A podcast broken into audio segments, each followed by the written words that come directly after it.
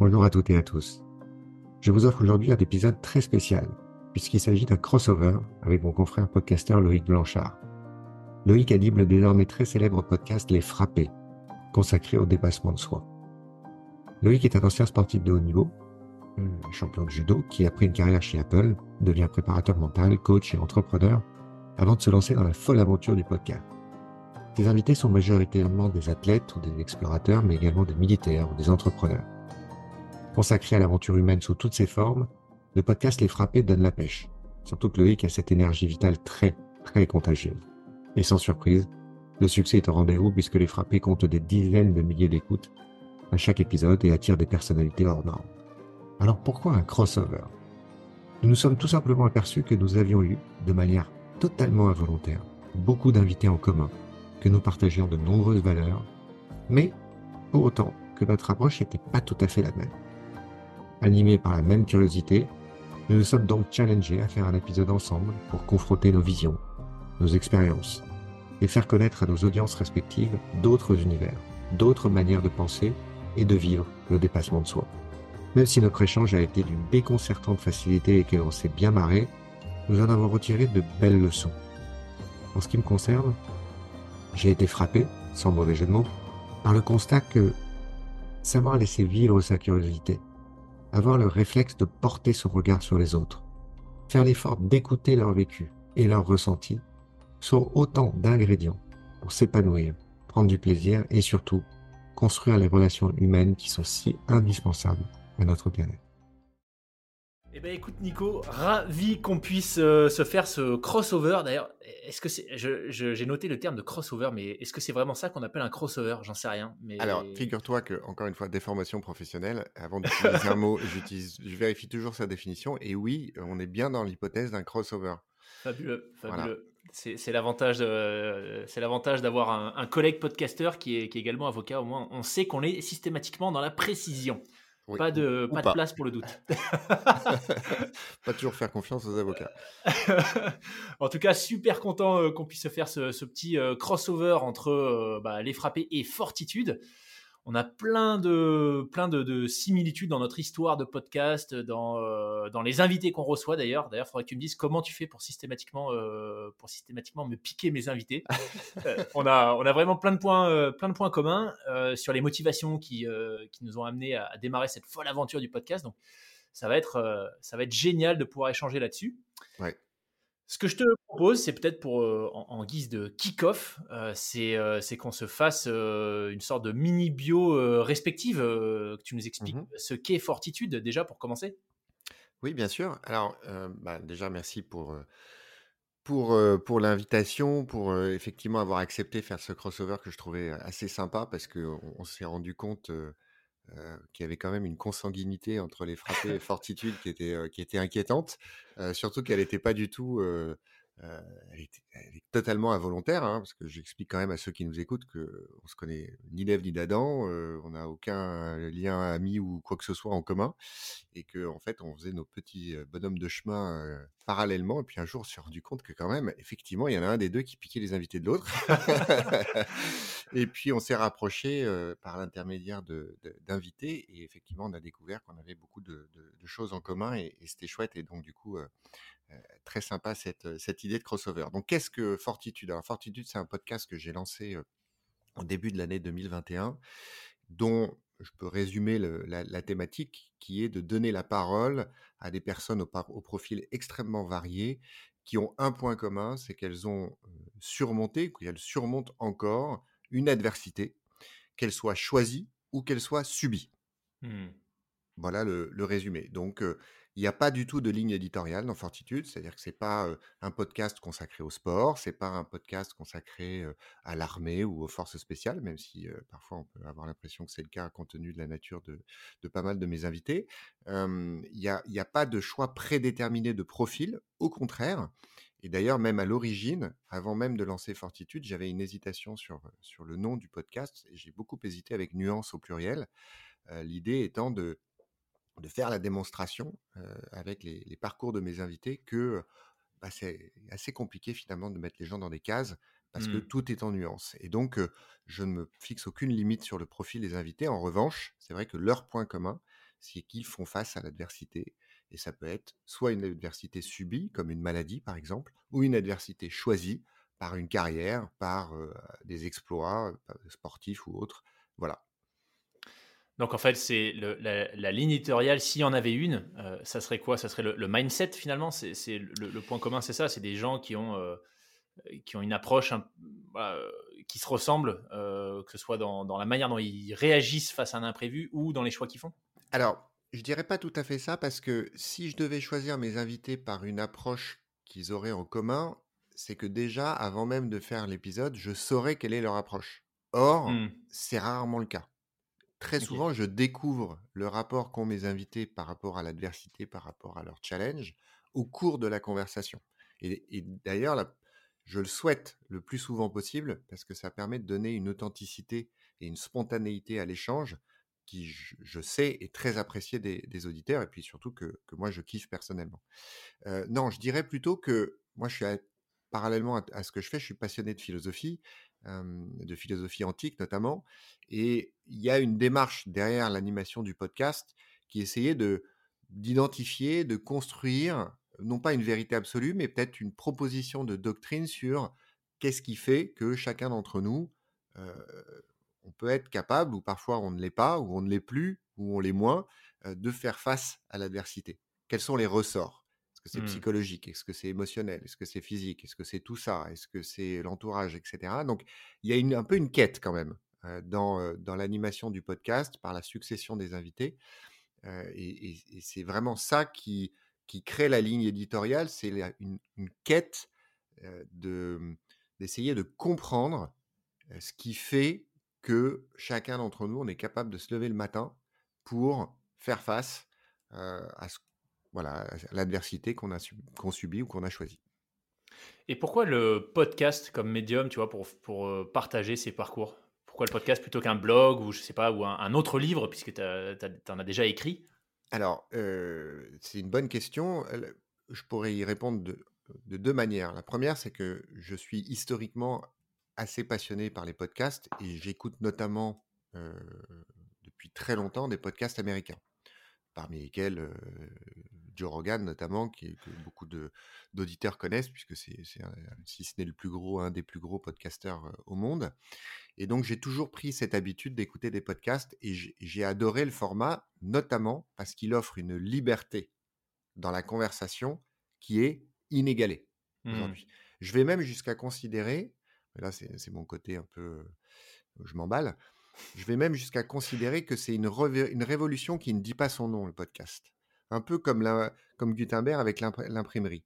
C'est-à-dire que aujourd'hui, quand tu veux accéder à du contenu, on te donne du contenu qui est quand même très encadré par le temps, justement, par la ligne éditoriale, on vient de l'évoquer, par tout un certain nombre de, de contraintes ou de critères.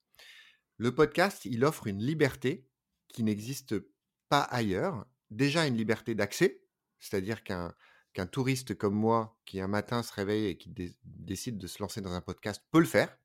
Il n'y a pas un éditeur qui va lui dire Ah ben non, euh, votre projet de podcast, il est nul, on va pas le faire. Comme on peut avoir l'expérience euh, quand on veut faire un livre, justement, pour reprendre ton, euh, ton, ton, exemple.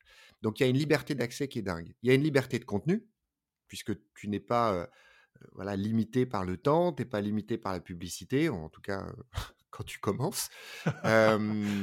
donc voilà, il y, a vraiment cet, aspect terre vierge qui, qui, rend le, podcast, je trouve, extrêmement intéressant et qui permet à tout à chacun de se lancer. Et mmh. ensuite, moi, j'ai bien évidemment un, un rapport à l'oralité qui est très très prononcé, qui est très fort de par ma culture, je suis méditerranéen, donc forcément l'oralité c'est quelque chose qui est, très présent, de par mon métier, puisque je suis avocat plaidant, donc j'aime m'exprimer, j'aime prendre la parole, et puis aussi par rapport à l'aspect philosophique, puisqu'il faut quand même se souvenir que les philosophes dans l'Antiquité, qu'on appelait d'ailleurs les péripatéticiens, hein, puisque mmh c'était des, ils, faisaient l'action de marcher en permanence pendant qu'ils parlaient, quand ils échangeaient sur leurs idées, quand ils réfléchissaient, ils le faisaient à l'oral. Et donc, tout ça mis bout à bout, désolé pour cette réponse de, 25 minutes, mais tout ça mis bout à bout m'a fait choisir le médium du, podcast. Excellent. J'aime beaucoup cette image de terre vierge finalement où bah, globalement il n'y a pas encore. Je ne sais pas si c'est en structuration et que ça va arriver, tu vois, les, ces codes, les algorithmes. Peut-être que demain il y aura un peu à la YouTube, tu vois, des algorithmes qui te feront, qui te pousseront sur un format en particulier. C'est vrai que pour le moment c'est super agréable même s'il y a des conseils où on te dit il faut pas dépasser les épisodes de 20 minutes, faut machin machin. Mais globalement, euh, c'est vrai qu'aujourd'hui on fait un peu ce qu'on veut avec le podcast. Et le fait que ce soit euh, bah, finalement qu'il rien, enfin que ce soit à l'oral, euh, ça laisse la possibilité d'ouvrir des portes à droite, à gauche, de manière complètement spontanée. Et je pense que c'est ça qui fait un peu la magie, la magie de ces échanges. Oui, puis c'est vrai qu'en tant qu'auditeur, ce qui est formidable, moi, c'est c'est comme ça que je le vivais que je le vis encore d'ailleurs aujourd'hui, hein, parce que j'écoute encore beaucoup de podcasts, dont un podcast que je recommande vivement, Les Frapper. Il faut absolument que tu le découvres. Mais c'est ce côté, tu as l'impression d'être à table avec les invités, quoi. Ou dans, dans un salon, à côté de la cheminée. tu as l'impression de participer à une discussion. Et puis quand on choisit bien les podcasts, c'est des, des, discussions qui sont justement libres, assez parfois intimistes. en tout cas, c'est ce qu'on essaye de faire, aussi bien toi que, que moi. Et ça, il y a quand même quelque chose d'extraordinaire, je trouve. Il y a une forme de mmh. magie dans cette proximité qu'on arrive à créer avec des gens qui sont soit à l'autre bout du monde, soit qu'on n'a aucune chance de rencontrer par ailleurs. C'est vrai. Mais alors du coup, pardon, Loïc, je vais pas te faire rendre la vie aussi facile quand même, parce que c'est un crossover. Donc l'exercice est, réciproque, bien évidemment, puisque les auditeurs de Fortitude, certains vont te découvrir, et inversement. Donc je te renvoie à cette très bonne question que tu viens de me poser. Pourquoi le podcast les Alors, pardon, je, je recommence. Les frapper, c'est quoi? Les frapper, les frapper. Euh, en fait, pour euh, en synthèse, donc les frapper, la punchline que j'ai trouvé, euh, enfin récemment, que j'ai ajusté récemment, c'est que c'est le podcast de celles et ceux qui se dépassent, quel que soit leurs univers. donc, il y a peut-être moins la notion de comment est-ce que tu fais face à l'adversité que ce que tu as expliqué par rapport à Fortitude. mais mais moi, pour le coup, je dirais que c'est plutôt un mindset, ou en tout cas la capacité de, mes invités à faire des choix qui m'intéressent. Donc j'ai des gens, qu'est-ce que ça veut dire se dépasser dans n'importe quel univers? Bah, J'ai des gens qui sont évidemment dans le sport, là c'est quelque chose d'assez facile à imaginer, on se dépasse à travers le sport, donc des sportifs de, niveau amateur jusqu'à champion olympique. mais j'ai aussi des aventuriers professionnels comme Mike Horn que j'ai reçu pour l'épisode 100 des femmes euh, entrepreneuses, des femmes qui euh, traversent l'Afrique à vélo en solitaire, des militaires, des forces spéciales. Donc c'est assez varié, euh, mais globalement, c'est des gens que moi je trouve super inspirants par rapport au, parcours qui se sont forgés. Et, ce qui m'intéresse, bah, c'est du coup de comprendre. moi, je, considère qu'on a tous en nous un potentiel exceptionnel.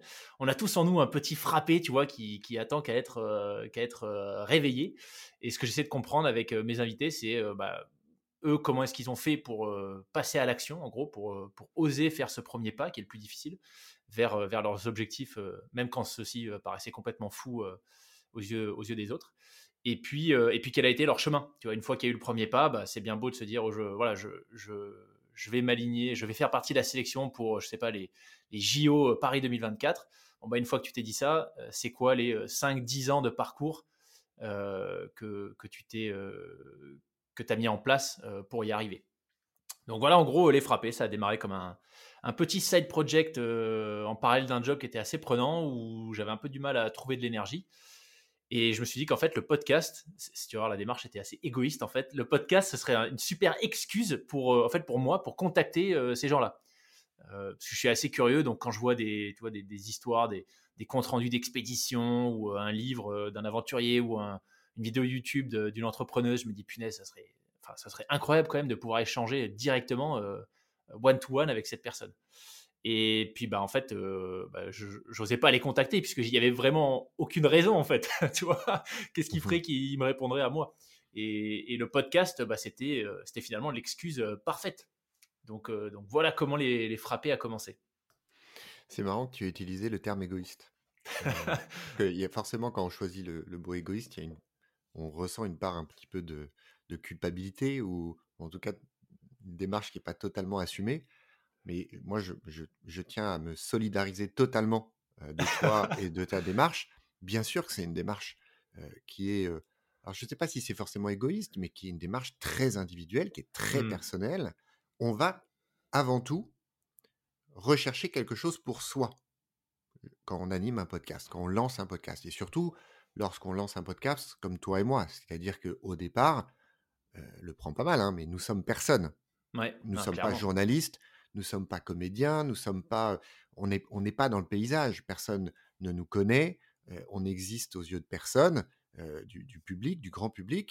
Donc forcément, quand tu te lances, c'est une démarche qui est totalement individuelle et on va rechercher quelque chose pour soi. Et pourquoi je le souligne? C'est pas simplement pour te, te- te soulager de ton égoïsme, c'est aussi parce que par rapport à ceux qui nous écoutent, si jamais il y en a qui se posent la question, qui hésitent, qui ont l'envie mais qui n'osent pas, il faut le faire pour soi avant toute chose parce que Mm. effectivement, on peut avoir euh, et je suis quasiment sûr que c'est le cas, un retour sur investissement à titre totalement personnel dans un premier temps par rapport à, ce qu'on vit, et tu viens de l'expliquer. Passer deux heures avec quelqu'un qu'on a choisi, qui nous intéresse pour une raison ou pour une autre, c'est extrêmement précieux. Et surtout aujourd'hui, où on a tous des vies à 200 à l'heure, on est happé par énormément de choses, et il est vrai que le concept de la conversation, où tu te poses avec quelqu'un, sans interruption, puisque par définition, quand tu enregistres, tu peux pas avoir ton téléphone, tu peux pas regarder tes mails, tu peux rien faire de tout ça, et d'être dédié à la personne avec qui tu échanges sur tel ou tel sujet, en fait, c'est un luxe que l'on s'offre. Et, et très souvent, moi, on me pose la question, j'imagine que toi, c'est pareil. Au fait, Nico, tu gagnes ta vie hein, avec le podcast, c'est cool, etc. Je dis, ah, bah, non, je gagne pas ma vie, c'est pas demain que je vais la gagner, ça me coûte de l'argent pour l'instant, et je pense que ça va m'en coûter pendant, pendant un moment, mais c'est pas le sujet. En fait, ma, ma rémunération, ma rétribution, mon retour sur investissement, c'est les gens que je rencontre, c'est Mm. les conversations que j'ai avec eux et comment ça me fait évoluer. Et ça, c'est très important que ceux qui nous écoutent, ils l'aient à l'esprit. Et s'ils veulent se lancer, qu'ils se lancent. Et surtout, ça, ça n'a pas de prix. Ce que tu expliques, ces rencontres, cette émulation, en fait, euh, qui naît, tu vois, de, de tous ces épisodes euh, qu'on fait. Euh, moi, j'ai un rythme un, un peu plus soutenu que le tien. Du coup, c'est honnêtement, euh, quand, Beaucoup avant que plus je. soutenu. Plus soutenu. Mais avant, tu vois, que je. Typiquement professionnellement, avant que je, décide de, démissionner, euh, enfin, disons plutôt que c'est à force d'échanger avec, euh, avec des invités complètement incroyables toutes les semaines que j'ai fini par me dire, mais c'est pas possible. Là, euh, je, je rencontre des gens qui osent se lancer, qui osent, tu vois, initier des ruptures dans leur vie, notamment professionnelle. Et, moi, je suis là euh, dans une situation qui me convient plus à un instant T, euh, et je fais rien. Donc, euh, c'est pas possible. Je, je vais agir. Et ça, en fait, je l'aurais pas fait sans, euh, toutes ces rencontres. Et c'est qu'un exemple, tu vois, de, ce que tu évoques, de l'enrichissement en fait personnel. Euh, je, je te rejoins pas du tout euh, pécunier pour le moment, mais cet enrichissement personnel, en fait, il est priceless. Tu, tu peux pas le monétiser, ça.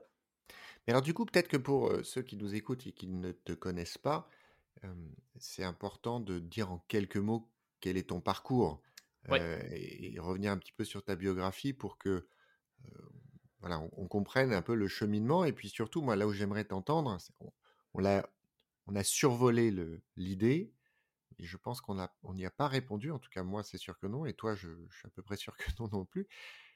Pourquoi? Hmm. pourquoi Qu'est-ce qui a fait qu'un matin tu t'es levé et tu t'es dit je veux faire ça, je veux lancer les frappés, voilà ce dont je veux parler et voilà, c'est quoi le pourquoi derrière ta démarche? Mais avant ça, dis-nous en quelques mots euh, euh, ton parcours. Ouais. Alors mon parcours, euh, bon, assez classique. J'ai fait des études supérieures, une école de commerce après deux ans de classe prépa. Avant ça, par contre, j'avais été déjà sportif de haut niveau en judo. Donc, euh, je suis ceinture noire de judo et j'en ai fait euh, sélection euh, équipe de France, etc. euh, assez jeune. Euh, et j'ai grandi en Nouvelle-Calédonie. Alors, je précise le judo, la Nouvelle-Calédonie, même si j'étais euh, jeune, parce que ça, forcément, ça m'a forgé et ça a eu un impact après derrière sur euh, certains de mes choix, travailler à l'étranger et, par exemple, je pense lancer, euh, lancer les frappés. Euh, professionnellement, j'ai fait une carrière assez classique. J'ai commencé dans le conseil. Ensuite, j'ai rejoint euh, Apple, j'ai passé euh, 8 ans. J'étais euh, sur des, bah, des postes de management, plutôt direction commerciale, en France et après en Suisse. Et, et une fois que j'ai eu arrêté le judo, j'ai eu pas mal, j'ai mis pas mal de temps avant de me retrouver, on va dire sportivement. et là où je me suis retrouvé sportivement, ça a été des treks assez longs, assez engagés, type le GR20 ou la Kungsleden en, Suède. et en fait, cette pratique m'a amené à faire des rencontres de gens parfaitement inconnus du grand public, là pour le coup, mais des alpinistes ou des aventuriers. Et à force de croiser des gens comme ça qui, étaient, qui avaient des histoires complètement fabuleuses à raconter, que je trouvais super intéressantes, mais qui pour le coup n'étaient pas du tout connus, bah, je me suis dit, en fait, c'est comme ça que le projet est né, si tu veux. Je me suis dit, mais c'est. En fait, là, il y, a des gens complètement dingues à faire connaître et j'arrivais pas à trouver. Euh, je commençais à écouter un peu des podcasts euh, américains moi aussi, et j'arrivais pas à trouver l'équivalent de ce que j'écoutais aux États-Unis, c'est-à-dire un podcast avec des invités qui viennent d'horizons euh, assez variés. J'arrivais pas à trouver l'équivalent en France. En France, c'était, en tout cas à l'époque, c'était un podcast. Bah, tu fais un podcast de sport et dans le sport, tu parles de vélo, rien d'autre. ou tu fais un podcast dans le sport et en fait dans le sport, tu parles que des athlètes d'équipe de France et pas des amateurs. Et, du coup, bah, c'est là que je me suis dit que j'allais, euh, j'allais créer les frappés. Ça, c'était la, première motivation. La deuxième, c'est ce que je te disais un peu plus tôt. À cette période-là, donc on est en 2020, euh, professionnellement, j'étais arrivé un peu au bout d'un chemin. Euh, j'avais un job qui était assez prenant, grosse équipe, 80 personnes, et j'avais du mal à trouver de l'énergie au quotidien. Et en fait, c'était presque un besoin, alors je force le trait là, mais presque un besoin vital de me mettre au contact euh, de gens qui me donnent de l'énergie. Et, et, du coup, là, encore une fois, bah, on revient à cette idée d'excuse du podcast, qui était, euh, bah, c'était en fait l'alibi parfait pour, euh, pour rencontrer ces gens-là. Ce que je trouve intéressant dans ce que tu viens d'expliquer, c'est cette, cette espèce de flamme, cette espèce d'énergie vitale qui un jour pointe son nez, tu sais pas d'où ça vient, pourquoi, pourquoi à ce moment-là, où finalement est-ce qu'on pourrait pas parler un petit peu de quête de sens aussi? Mmh. C'est-à-dire de dépasser ce qui nous anime classiquement, quotidiennement, à savoir le boulot pour gagner de l'argent, pour se nourrir, pour se loger, pour faire ci, pour faire ça, les relations plus classiques, la famille ou les amis et autres, et, peut-être de dépasser un peu ce, quotidien. Non pas que ce quotidien soit... Il n'y a rien de péjoratif dans ce que je dis, hein, mais il y a quand même cette j'ai l'impression, cette, cette espèce de force un petit peu intérieure que mmh. tu maîtrises pas, que tu dis, j'ai besoin d'aller un peu au-delà, quoi. J'ai besoin de d'aller chercher autre chose ou peut-être aussi de donner autre chose. Parce que je ne sais pas donc à quelle vitesse est-ce que tu as eu, toi, cette émotion, cette sensation de te dire, OK, avec mon podcast, je donne Hmm, c'est un bon point. je, en fait, je, pense que de manière... je, pense que je me suis un peu trompé sur ce point dès le début, mais pour moi, j'associais vraiment à cette notion, tu vois, de je donne, j'ai entre guillemets un impact. j'ai associé en fait un nombre d'écoutes, alors qu'en fait, voilà, c'est pas forcément la bonne démarche, je pense, parce que si, déjà, tu vois, tu, tu, crées du contenu et que c'est utile euh, ou intéressant, ne serait-ce que pour une personne, bon, bah, très bien, euh, c'est génial, en fait. Si, si, tout le monde pouvait faire ça euh, tous les jours, tu vois, donner, offrir quelque chose qui a de la valeur à quelqu'un d'autre, je parle pas de valeur financière, ce serait, on vivrait dans un monde fabuleux. Mais voilà, donc j'ai associé, je pense, une notion de volume. et c'est que récemment où j'ai commencé à me dire, ah, tiens, peut-être que les frapper, euh, voilà, peut-être que là, on commence à avoir un peu d'impact parce qu'on est passé, euh, on a passé X dizaines de milliers d'écoutes par mois. mais voilà, là, je pense que c'est plus une déformation, moi, tu vois, de ancien sportif de niveau, recherche de la performance, donc du volume, etc. Mais mais par contre, je rebondis sur ce que tu as dit avec cette notion de, flamme, de passion. et c'est clair, enfin, tu vas me dire ce que tu en penses, mais moi, ce que je trouve fabuleux, en fait, dans ces échanges, c'est quand tu discutes avec quelqu'un qui a la flamme en lui, qui a, cette passion et qui est capable de l'exprimer, euh, c'est incroyable. Euh, et j'ai eu des échanges, euh, pas enregistrés, mais j'ai eu des échanges avec des gens qui étaient des, experts dans leur sujet, mais qui n'avaient pas nécessairement la passion ou la flamme. Tu vois. Et en fait, ça change tout. C'est incroyable en termes d'émotion, ce que tu peux ressentir en tant qu'hôte. Et du coup, j'imagine, euh, en tant qu'auditeur, auditrice, c'est pareil. Quand tu as quelqu'un face à toi qui a cette flamme, finalement, quel que soit le sujet, le, message est, euh, est fascinant. Et, moi, je me suis retrouvé à, et après, promis, j'arrête de parler et tu, vas pouvoir répondre à ma question qui, que j'ai déjà posée il y a 5 minutes sur ce que tu en penses. Mais euh, euh, tu vois, je me suis déjà retrouvé à, interviewer un chef de resto gastronomique ou une naturopathe qui me disait finalement à peu près la même chose, ou en tout cas qui, arrive, qui exprimait des émotions, des convictions qui étaient assez similaires à celles d'un euh, ancien opérateur des forces spéciales que tu connais, Cyril Chabot, dans l'occurrence, c'est lui que j'ai en tête qui a perdu ses deux jambes après l'explosion d'un drone piégé quelque part quelque part au Moyen-Orient.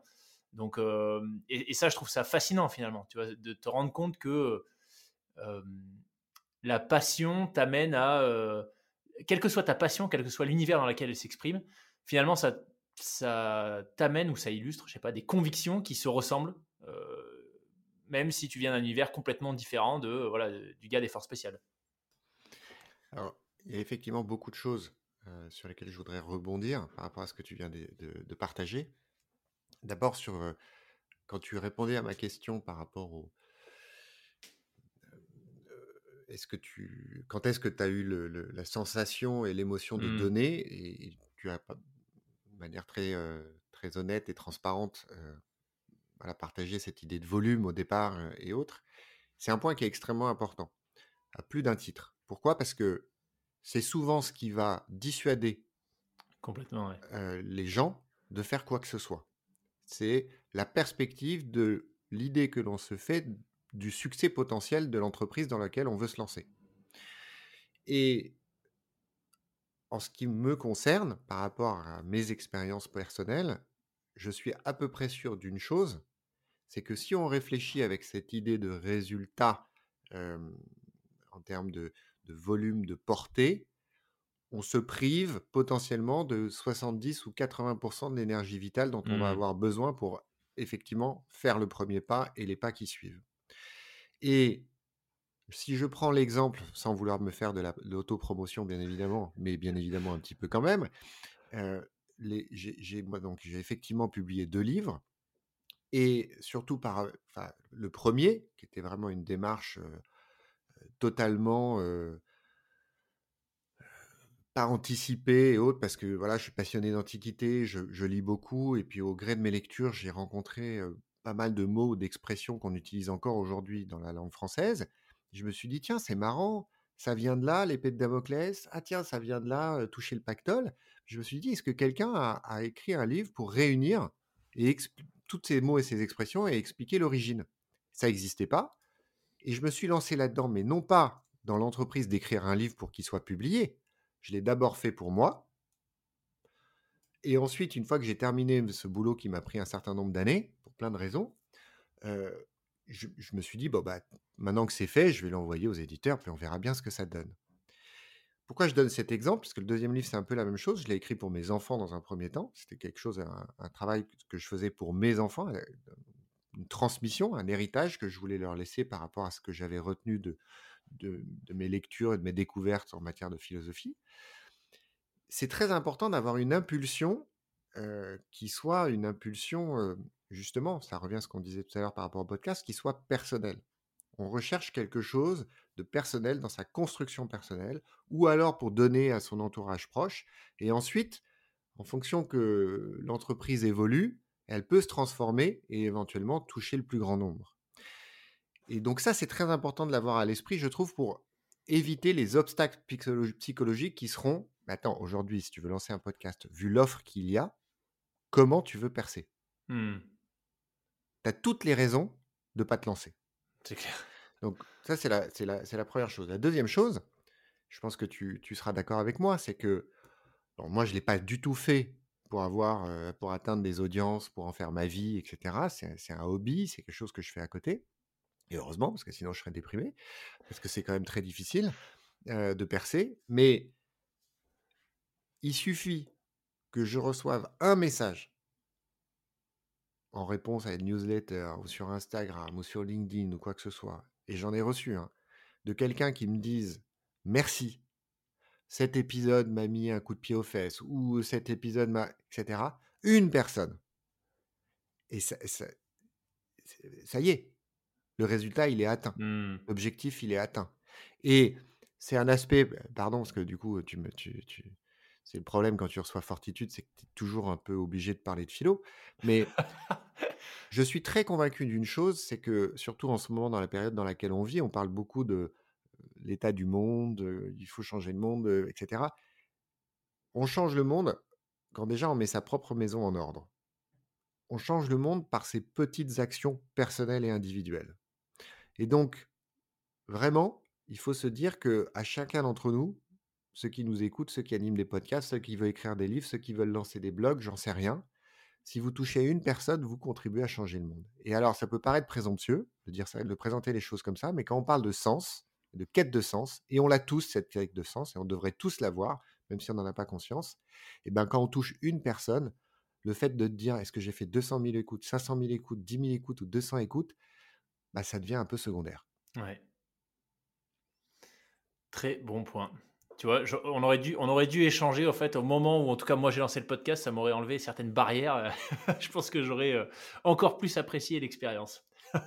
oui, et puis surtout, tu, enfin, je veux dire, c'est euh, raisonner comme ça dans le monde dans lequel on vit aujourd'hui, où l'offre de contenu est telle et tout tend vers la captation de l'attention de mmh. chaque individu, c'est très compliqué. Et, donc, c'est très compliqué de lutter, c'est très compliqué de percer, surtout qu'en plus, on est quand même sur des thématiques, toi comme moi, qui sont des thématiques, je veux pas dire sérieuses, mais qui sont des thématiques profondes. Mmh. On parle pas de choses triviales. On parle de dépassement de soi, on parle d'épreuves, on parle de, d'échecs, on parle de réussite, on parle de, de changement de vie.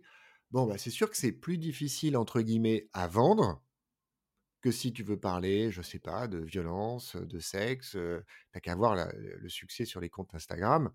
Bon, bah, c'est sûr que c'est plus facile de, faire 100 000 abonnés si tu es une jolie fille qui te montre en string sur la plage que quand tu veux parler de force morale, de philosophie antique.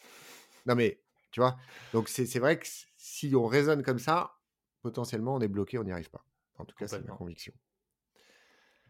Complètement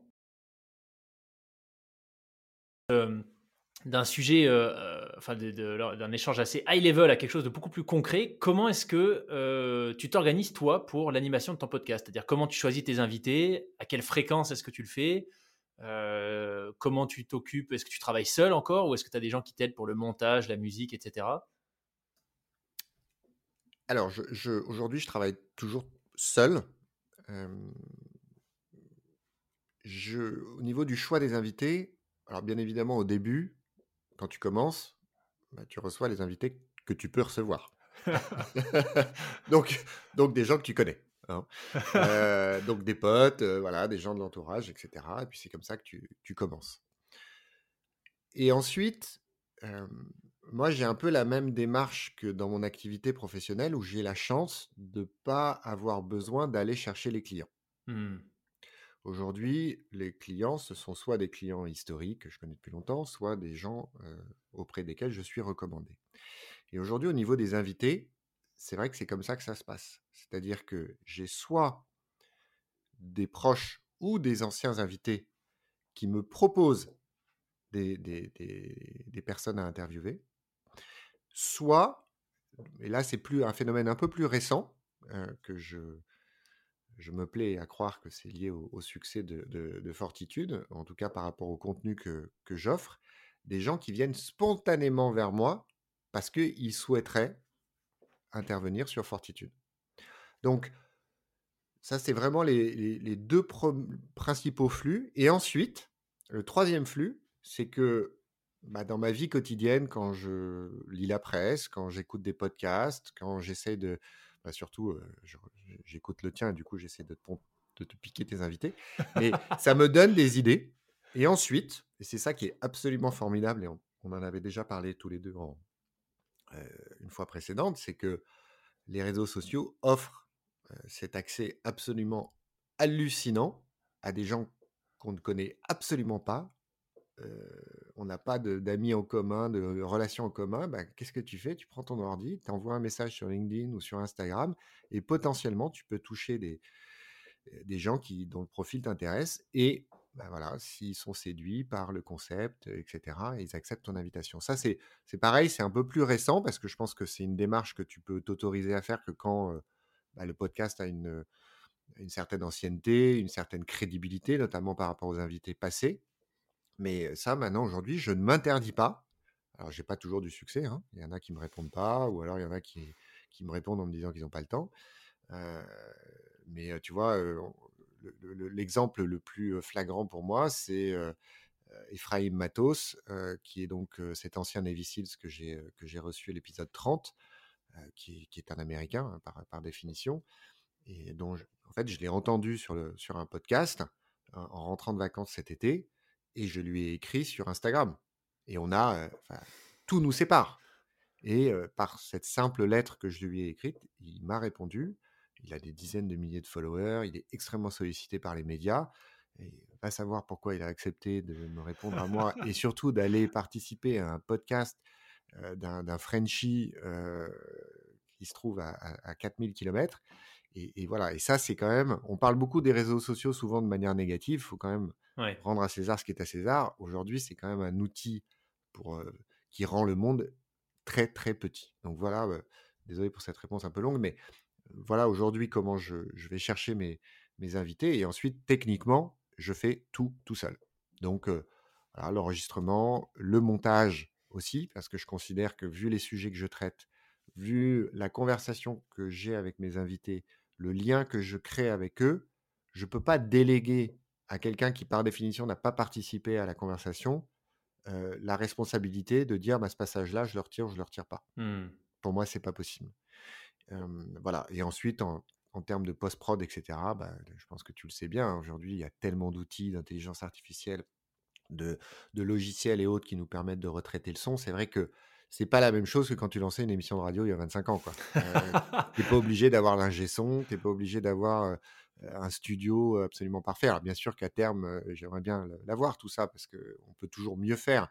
Mais aujourd'hui, moi je travaille comme ça de manière totalement artisanale. Mmh. Petite parenthèse, j'en profite du coup puisque tu, tu, es un expert sur le sujet. Rendre à César ce qui est à César, ça vient d'où?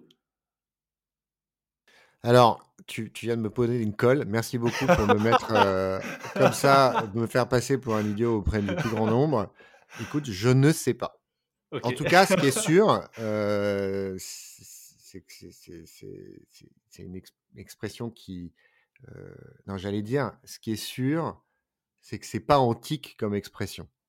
D'accord. C'est plutôt une expression contemporaine. Mais quand je dis ça, en fait, je suis même pas totalement sûr, donc je dois admettre mon ignorance. Merci Loïc pour ce, piège. Je vais pas te rater d'ici la fin de notre entretien. Aïe, bon. ok, bah écoute, en tout cas, j'irai regarder. Je suis déjà regardé pendant que tu parlais de euh, toucher le pactole. Euh, super intéressant. J'ai lu ton deuxième livre, mais pas le premier. Et là, tu sais quoi, tu m'as. Il y a eu suffisamment de teasing pour que, pour que j'aille. Euh, on, peut le trouver d'ailleurs en ligne. Oui, oui, il est, il, est sorti chez Larousse et il est toujours disponible sur Amazon. Et le titre, c'est? Alors, c'est le petit dictionnaire des mots et expressions hérités de l'Antiquité. Ok, génial. Je dis souvent que c'est un très bon livre à avoir dans les toilettes. Parce que, pourquoi? Parce que, en fait, voilà, tu as, à peu près une page par mot ou par expression. Et, et, tu, en fait, tu, tu apprends très vite. Mmh. et tu réalises beaucoup de choses très vite. Sauf, bien évidemment, il manque une page. Maintenant, tu, il faut bien comprendre, c'est rendre à César ce qui est à César. Ça sera Je le ferai dans la deuxième édition. Mmh. yes. Et toi, alors, comment tu choisis tes invités mon cher Loïc Écoute, bah là encore, on a pas mal de, il y a pas mal de, points communs entre Fortitude et les frappés. pour moi, ça a été à peu près le même schéma que toi, c'est-à-dire qu'au début, bah, forcément, j'avais, on va dire, certains invités euh, star en tête, mais qui, était, que je considérais à l'époque complètement inatteignable. Le meilleur exemple, c'est sans doute Mike Horn. Donc au moment où j'ai lancé le podcast, euh, voilà, je, j'ai contacté beaucoup de gens. Je m'attendais, euh, d'ailleurs, ça c'est un peu une leçon. je serais curieux d'avoir ton point de vue là-dessus, mais moi, j'avais un peu cette croyance qu'il faudrait que je contacte 100 personnes pour avoir 10 réponses potentiellement intéressées et que ça débouche sur deux épisodes. C'était un peu le schéma, tu vois, dans lequel je m'étais je m'étais mis par défaut. Et en fait, j'ai contacté, je pense, une vingtaine de personnes avant de démarrer officiellement le podcast, puisque je voulais avoir un, buffer d'épisodes. Et en fait, bah, j'ai vite eu un problème, c'est que les 20 personnes, tout le monde m'a dit oui. donc ça a été un peu la première leçon, tu vois, c'est que mmh globalement, il faut oser demander parce que bah, parce que parce que finalement les, gens aiment bien partager leur parcours et que ça fait voilà, je pense que on a tous un peu en nous une petite part d'ego qui est qui est sollicite enfin voilà qui, qui, à qui ça fait du bien de, de, de, recevoir un message du type est-ce que ça te dirait de raconter ton, ton histoire sur un podcast? Donc au début voilà j'ai contacté beaucoup de gens et puis maintenant c'est je suis un peu dans la même position que toi il y a de plus en plus de, personnes qui me contactent directement pour me proposer un épisode, euh, pour me proposer d'être invité sur les frappés. Et puis euh, un certain nombre d'anciens invités, et je pense là forcément à une invitée qu'on a eue euh, en commun, Enora, mmh. qui, me, qui me suggère régulièrement des profils incroyables, et en plus c'est très souvent des profils de femmes. Et ça, je suis friand, puisque je ne l'ai pas précisé tout à l'heure, mais j'ai depuis le lancement une parité parfaite dans mes invités. Donc j'alterne une semaine un homme, une semaine une femme. Euh, depuis euh, septembre 2020. Et écoute, la nature humaine euh, y étant sans doute pour quelque chose, j'ai souvent du mal, il y a des périodes où j'ai beaucoup de mal à trouver, à trouver des femmes qui sont partantes pour partager leur histoire sur, sur un podcast. Et à l'inverse, j'ai beaucoup d'hommes qui me contactent eux directement. je vais pas tomber dans les schémas un peu, euh, tu vois, euh, euh, noir ou blanc sur, sur les tempéraments hommes-femmes, mais j'ai quand même souvent plus de mal à trouver des femmes qui sont partantes pour venir raconter leurs histoires au micro des frappés. Donc quand Enora m'envoie quelques suggestions, je suis toujours super content. Donc voilà un petit peu comment ça a évolué finalement. J'ai l'impression que c'est un peu le même schéma que ce que tu connais avec Fortitude. Au début, beaucoup de, de prises de contact, et puis maintenant une posture qui est un peu plus, euh, voilà, euh, plus agréable dans le sens où je peux choisir euh, les, invités que j'ai envie de rencontrer. Marrant ce que tu dis sur les femmes. Parce qu'on a deux approches totalement différentes. Ok. je, au, risque de, de, te déplaire et de déplaire à, des gens qui nous écoutent, c'est-à-dire que l'approche de la parité, comment dire, structurée, Ouais. Anticiper, c'est pas mon approche.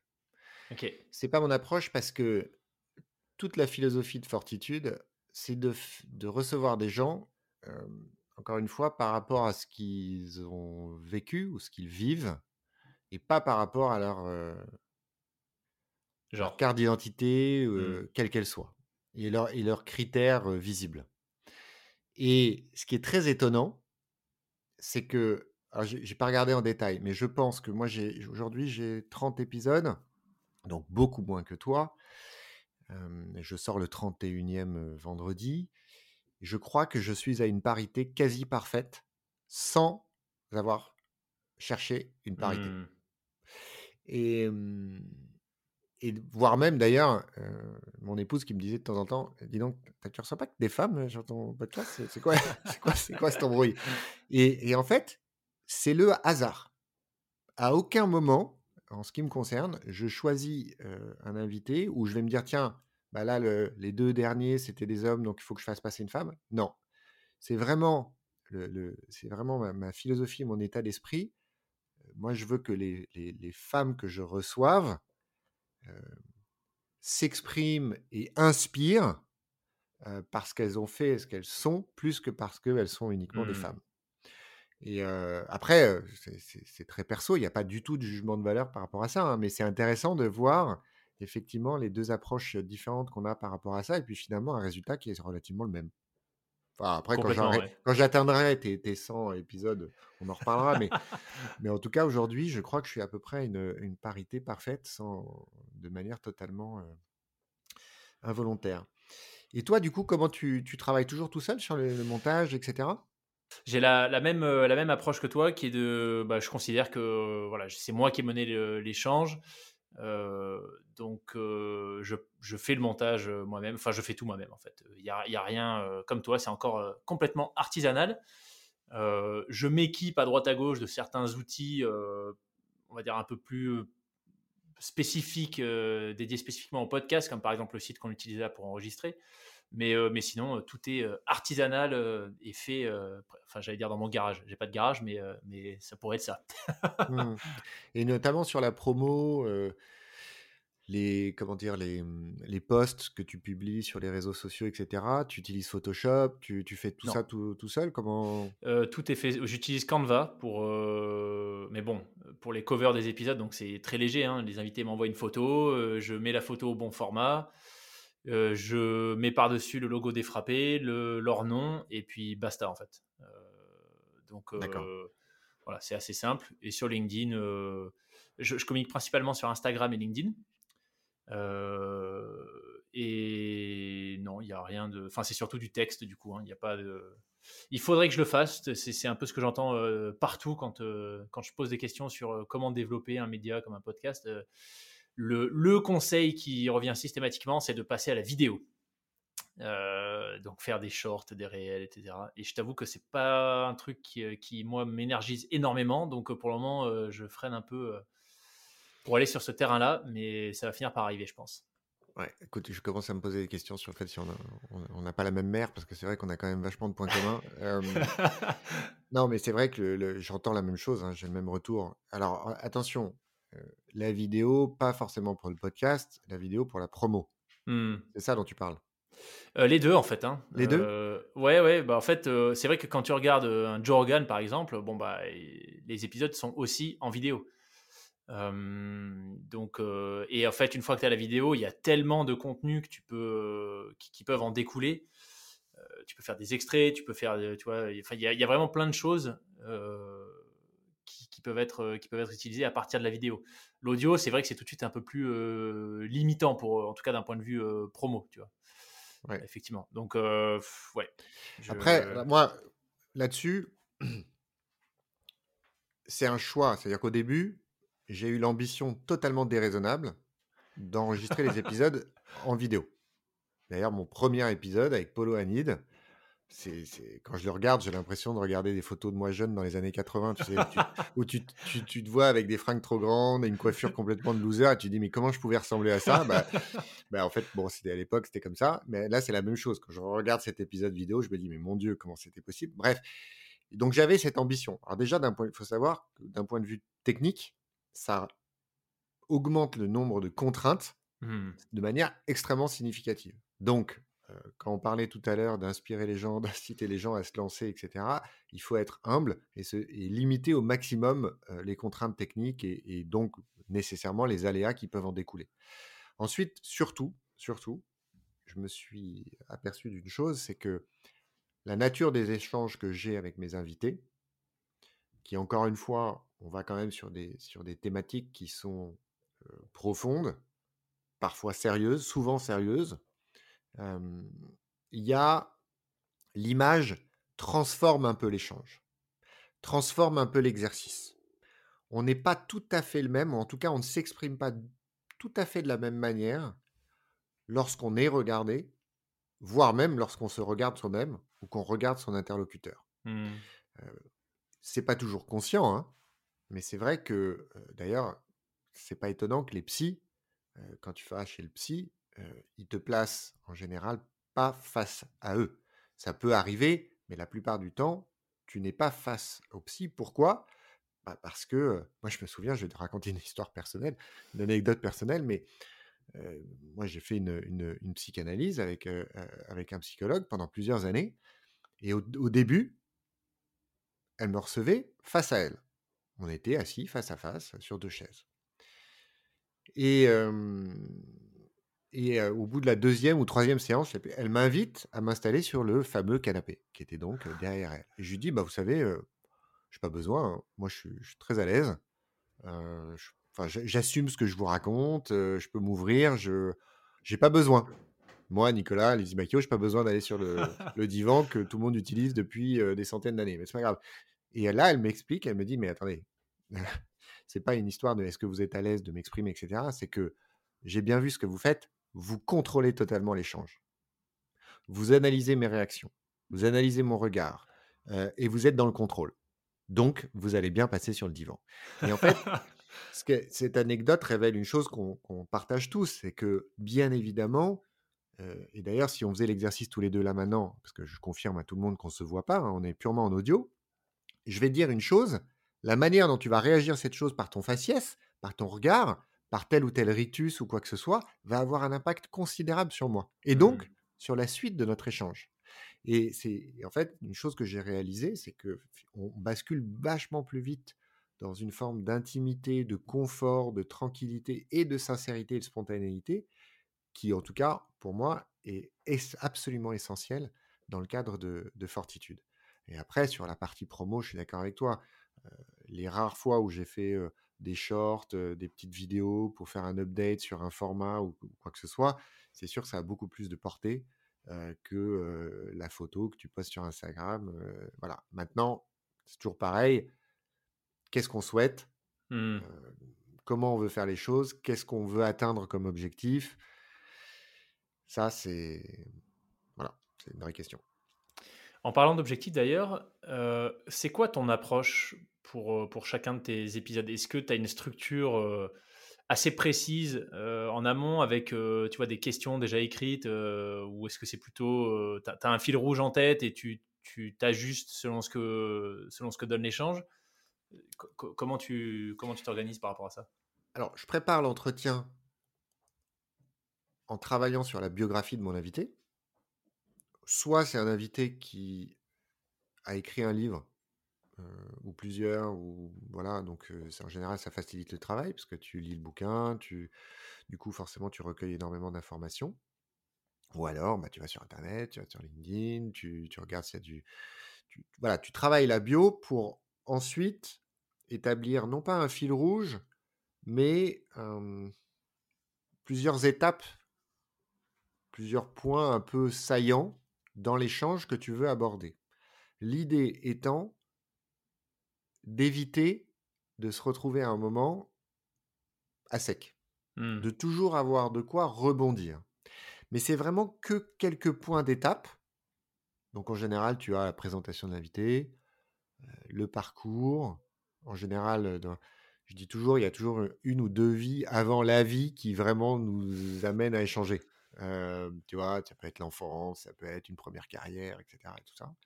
Puis ensuite, tu rentres dans le vif du sujet et là, je vais effectivement isoler peut-être un ou deux trucs qui, moi, vraiment m'intéressent, rattacher peut-être des références, des parallèles que je souhaiterais faire avec des auteurs, avec des penseurs et autres. Mais ça s'arrête à ça. Pourquoi? Parce que je tiens absolument à la spontanéité de l'échange et surtout à nous laisser la liberté d'aller là où notre conversation nous mène, sans justement avoir de contraintes euh, éditorial ou, quoi que ce soit. Et c'est une chose que j'ai apprise dans mon métier par rapport à l'exercice de la plaidoirie. C'est-à-dire que très souvent, on s'imagine la plaidoirie comme quelque chose que tu prépares, où finalement tout le texte de la plaidoirie est écrit, euh, tu sais exactement ce que tu vas dire, comment tu vas le dire, etc. etc.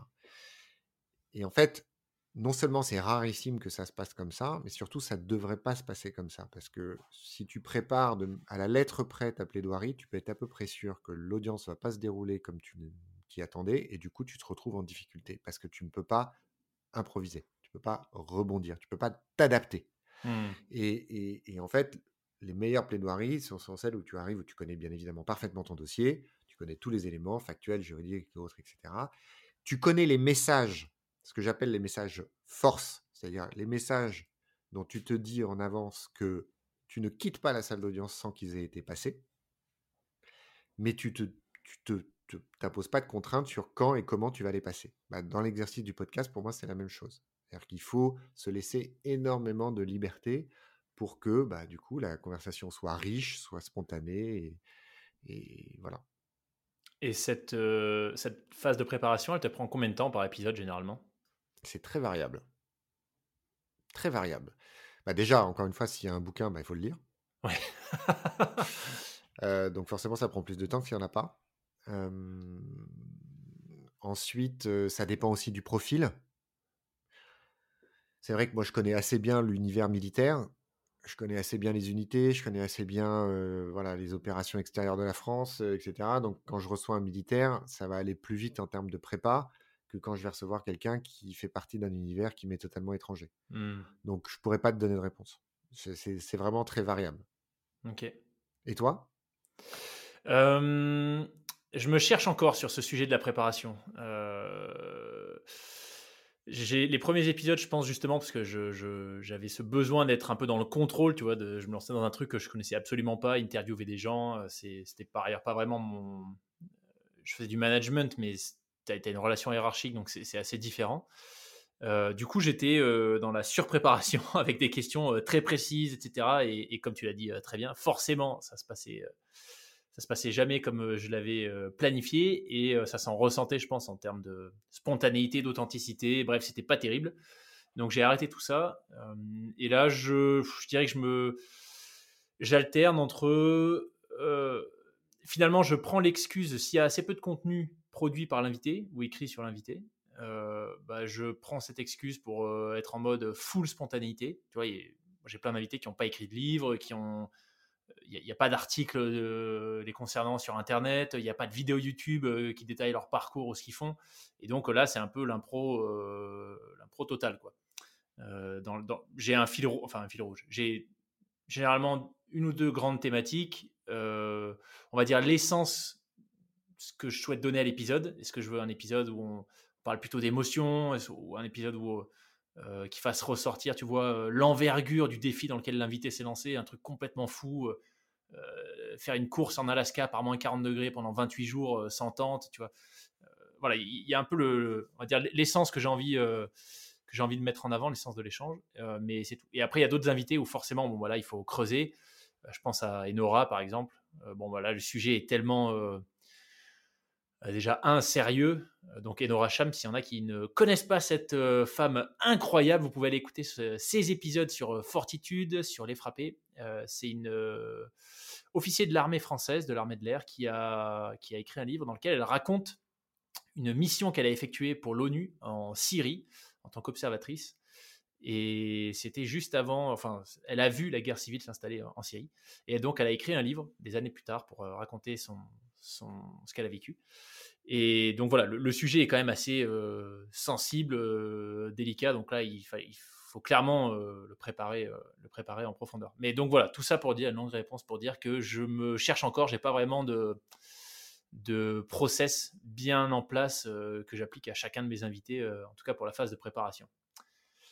Après, je pense que on peut se rassurer mutuellement en se disant que vu la philosophie de nos podcasts, vu les démarches qui sont les nôtres, vu notre état d'esprit, bien sûr qu'on prépare, bien sûr qu'on doit préparer, puis c'est même une, un devoir, une responsabilité vis-à-vis de nos invités, parce qu'on leur prend du temps, ils nous donnent du temps, donc on ne peut pas, pas faire les choses n'importe comment, mais on peut se rassurer sur le fait que, vu leur parcours, vu ce qu'ils ont à raconter, il y a nécessairement un échange euh, intéressant, riche, mmh. euh, qui en ressort. Et et c'est d'ailleurs l'essence même de l'échange humain, dont on finalement on se fait un peu les porte-parole avec nos podcasts. C'est-à-dire que quand tu as deux personnes qui sont de manière sincère et authentique, intéressées à échanger et à converser, bah, c'est jamais chiant en fait. C'est clair. Alors justement, je voudrais rentrer un petit peu plus dans, dans le fond et, qu'on partage nos, nos expériences. Est-ce que tu pourrais identifier un ou deux épisodes qui t'auraient le plus ému? Mmh.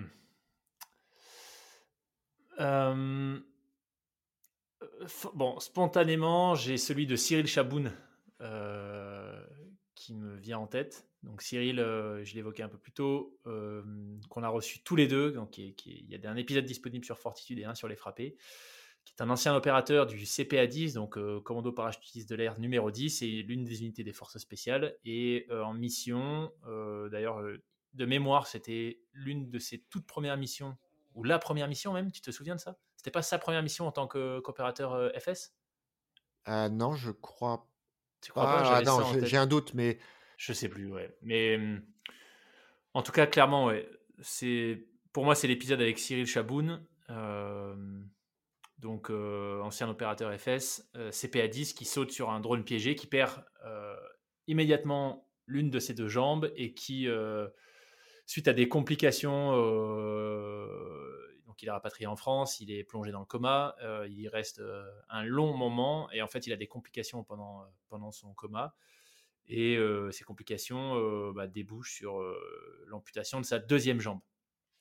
Et en fait, le récit de cet homme qui, qui, bah, qui doit faire face à, cette situation, qui, ce qui l'animait dans la vie, c'était c'était un métier finalement bah, très physique, très engagé, et du jour au lendemain, tout s'arrête. Euh, je vais voilà, je, vais pas tout partager ici, mais au même moment, euh, d'un point de vue perso, c'est-à-dire au moment où il se réveille de son coma, il apprend une nouvelle, euh, voilà, un changement de situation familiale et ils doivent prendre une décision avec sa femme. Enfin, cet épisode, il est vraiment incroyable de résilience, de détermination, de capacité à rebondir. C'est une fois que j'ai eu, en fait, je me suis retrouvé plusieurs fois pendant l'échange à plus savoir quoi dire. J'étais euh, notamment l'anecdote, enfin quand il raconte l'explosion du drone et ses premières réactions, où le gars euh, se médicalise lui-même, euh, sort un garrot, il t'explique tout ça avec une voix parfaitement posée, comme s'il était allé finalement, je sais pas, faire faire les courses à vélo, tu vois. Et c'était c'était particulièrement émouvant et extrêmement inspirant d'avoir un témoignage comme le sien je pense que c'est celui qui me vient tout de suite en tête. Et après, peut-être un deuxième sur le plan de l'émotion, c'est, je dirais sans doute celui avec Julia Vira, que tu as reçu aussi. Euh, je, qui euh, je précise quand même que à chaque fois, c'est un hasard. C'est vrai, c'est vrai, c'est vrai, c'est vrai. Il y a même, on en parlera peut-être un peu, mais il y a même une, une invitée, euh, Oriane. je crois que tu l'as invitée. j'ai enregistré. T'as enregistré. J'ai enregistré au moment où tu as sorti l'épisode. C'est ça. Je me suis dit, mais c'est pas vrai. Il a mis un micro chez moi, c'est pas possible. Mais voilà, Julia, donc, qui est guide de haute montagne, l'une des rares femmes en France à être guide de haute montagne, et qui fait également euh, de la course euh, au large, euh, donc le, mariage mer et montagne, et qui raconte dans l'épisode, en tout cas quand je l'ai reçu, son ascension de El Capitan aux États-Unis, qui est un peu une phase mythique qu'elle a fait en solitaire, et je crois qu'elle a passé de mémoire 12 ou 13 jours dans mmh. cette phase seule. Et forcément, bah, c'était un challenge euh, extrêmement euh, euh, difficile. Et il y a beaucoup d'émotions quand elle en parle. je pense que c'était aussi, moi ce que j'en ai retenu, c'est que c'était aussi un peu un, pas un rite de passage, mais une étape importante dans sa vie. Elle a, voilà, elle a, il y a quelque chose qui a cranté avec cette expérience-là. Et la façon dont elle en parle, c'est, c'était assez émouvant aussi. Donc je dirais c'est de la Cyril Chaboun, ancien FS, et Julia Vira, guide de haute montagne, qui nous parle d'El Capitan. Et maintenant que je t'ai piqué deux de tes invités, euh, ça t'en laisse plus que 28 euh, du coup pour ta sélection à toi. mais, du coup, je vais pas dire leur nom. Comme ça, tu vas pas pouvoir me piquer. Euh, bah, en ce qui me concerne, parce que je savais que on allait potentiellement évoquer effectivement nos expériences respectives par rapport à nos invités, que ce soit en termes d'émotion, de, de, stress ou autre. Et j'y ai, ai pas mal réfléchi parce que forcément, c'est pas facile de faire entre guillemets un choix ou d'essayer d'identifier un échange ou un profil plus qu'un autre.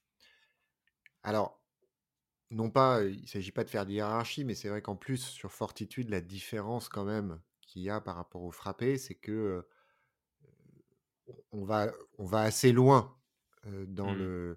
le, sujet de l'émotion, de, de l'âme, de ce qui se passe à l'intérieur, etc. Donc, l'émotion est, souvent présente.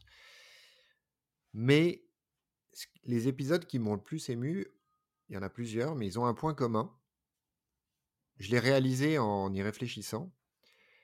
C'est que ce sont des invités qui font face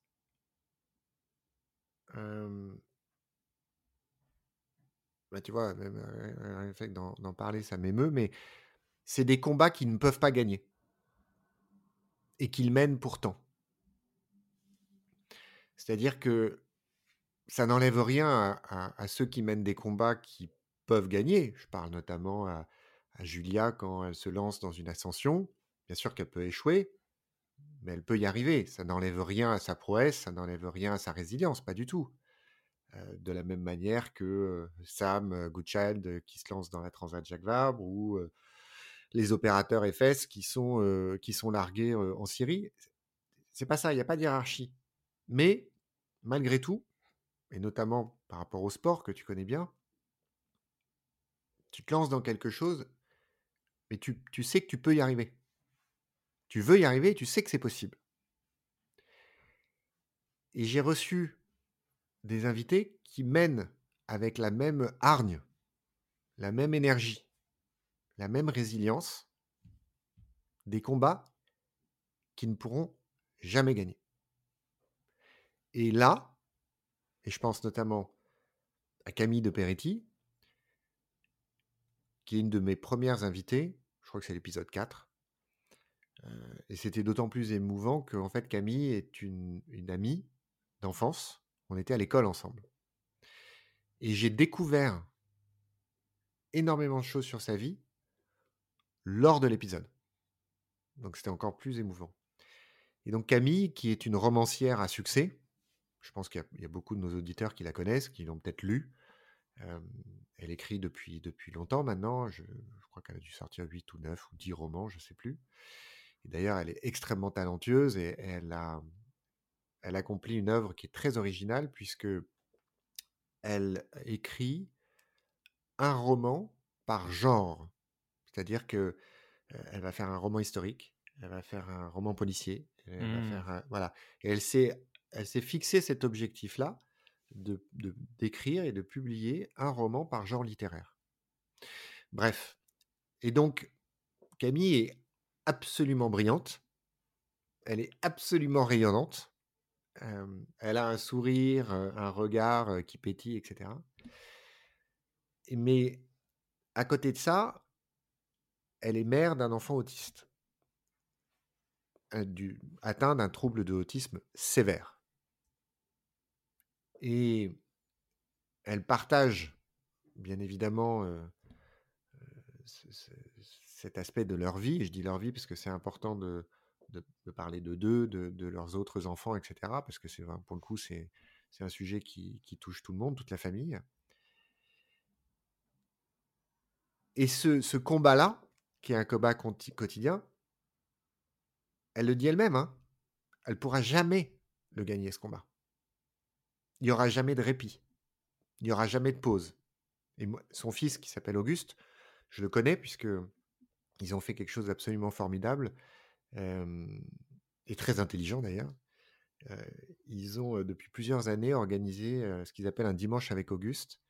Et, en fait, ils demandent à tous leurs proches de s'inscrire. Il y a plusieurs, c'est chaque année, donc c'est des saisons, pour venir chercher Auguste et lui faire passer une après-midi. Euh, de telle sorte que bah, voilà, Auguste se retrouve à faire des choses et surtout que bah, la famille de Camille ait, un dimanche de répit. Mmh. Et, et surtout, ça permet de, bah, bien c'est évidemment de partager un peu le fardeau, mais aussi pour les familles qui reçoivent, euh, de partager un moment qui est, qui est, qui est très intense, euh, parce que l'autisme, c'est une chose de de- d'en entendre parler, de le voir à la télé, de le lire, c'en est une autre de le, vivre. Et bref, quand on passe une après-midi avec Auguste, on prend la mesure de, justement de- du fait qu'il n'y a aucun répit. Il n'y a pas une seule seconde de répit. Il n'y a pas un moment de liberté, il n'y a pas un moment où tu souffles et où tu te dis, OK, et par définition, il n'y a, il y a aucune perspective. Aucune. Et pourtant, Camille, son mari, euh, leurs autres enfants, ils vivent chaque jour. Ils se lèvent tous les matins. Elle continue à écrire, elle continue à former, elle continue à enseigner, elle continue à rire, elle continue à, à rayonner, etc. Et ça, en termes d'émotion, quand tu écoutes l'épisode, tu écoutes son témoignage, bah ouais, là, je t'avoue que ça m'a laissé, euh, ça m'a laissé KO. Et pareil, j'ai reçu Sébastien Joachim, qui quelqu'un qui n'est pas connu du, grand public. On s'est, on s'est rencontrés sur, par Instagram. Et Sébastien, il a une maladie extrêmement rare qui lui a été diagnostiquée quand il, avait, quand il était très jeune, 5-6 ans, qui fait qu'en fait, il devient aveugle, il est devenu aveugle progressivement. Et donc il l'a su assez tôt. Et il n'y a aucun moyen d'arrêter le processus. Et, et il l'a vécu et il vit encore aujourd'hui. C'est-à-dire que la dernière fois qu'on s'est parlé, parce que c'est une maladie qui évolue énormément, il pouvait voir comme sur un œil comme au travers d'une serrure, en fait. Et en fait, c'est un peu le phénomène, c'est-à-dire que le, le, champ visuel, en fait, se réduit, se réduit, se réduit, se réduit, se réduit, se réduit. Et il est passionné de sport, il fait de la, il fait de la boxe taille, etc. Il a, il a une femme, il a un enfant. Et, et, et, ça, c'est pareil. C'est-à-dire que quand tu entends quelqu'un qui, qui est face à une telle fatalité, il sait qu'il ne pourra pas gagner ce combat. Bah pareil, il se lève, il continue, continue à faire du sport, continue à faire plein de choses. il y a cette fatalité. Là aussi, c'est quelque chose qui m'a époustouflé. Et puis surtout, quand on a, eu, on a enregistré cet épisode, on a parlé de, ces, de, ce, concept qui est la boîte de Pandore juste en deux mots, je ne veux pas endormir tous tes auditeurs, mais, mais la boîte de Pandore, l'histoire de la boîte de Pandore, tout le monde la connaît à peu près, mais en fait, elle, elle, contenait tous les mots MAUX qui étaient susceptibles de frapper l'humanité. Bref, Pandore, qui était une femme, et on sait tous que c'est à cause des femmes que les problèmes surviennent, ouvre la boîte et tous les mots s'échappent. Et elle referme la boîte, et il y a un mâle qui reste dans la boîte. Et d'ailleurs, ça a été pendant très longtemps mal interprété ce mythe, puisqu'on disait que le mal qui restait dans la jarre, c'était l'espérance. Mais en fait, l'espérance n'est pas un mal. La vraie signification, etc., je ne vais pas insister là-dessus sur un, aspect étymologique, mais il n'y a pas vraiment de mot équivalent aujourd'hui, mais c'est le fait de savoir qu'un malheur va t'arriver. Ok. Un peu comme connaître l'heure de sa mort, si tu veux, le mmh. jour de sa mort. Et ce mal-là, il n'existe pas aujourd'hui, puisqu'on ne sait pas par définition quand est-ce qu'un malheur va nous, arriver. Et heureusement, parce que tu te doutes bien que si je te dis, bah, tiens, mon cher Loïc, tu vas nous quitter le 13 janvier 2032 à telle heure, c'est compliqué quand même. Ben, Sébastien, c'est ce qu'il vit, d'une certaine manière. Il sait qui va finir aveugle. Il voit sa vue baisser chaque jour et il a ce souffle de vie. Il a cette niaque. Il a du sens et il avance quand même. Et ça, moi, ça m'a. Ça m'a. Voilà. Désolé pour cette réponse un peu longue. Non, non, pas du tout, mais euh, j'avais pas écouté ces deux épisodes en particulier sur Fortitude et euh, je viens de me les, je flaguer là, de les télécharger pour euh, aller écouter ces histoires. Rien que de t'entendre en parler, on sent l'émotion, donc en tout cas, c'est, ça. Et d'ailleurs, pardon, parce que du coup, je m'autorise à, continuer, parce que sinon on serait pas fidèle à notre philosophie. C'est que tu parlais de Cyril Chaboun tout à l'heure.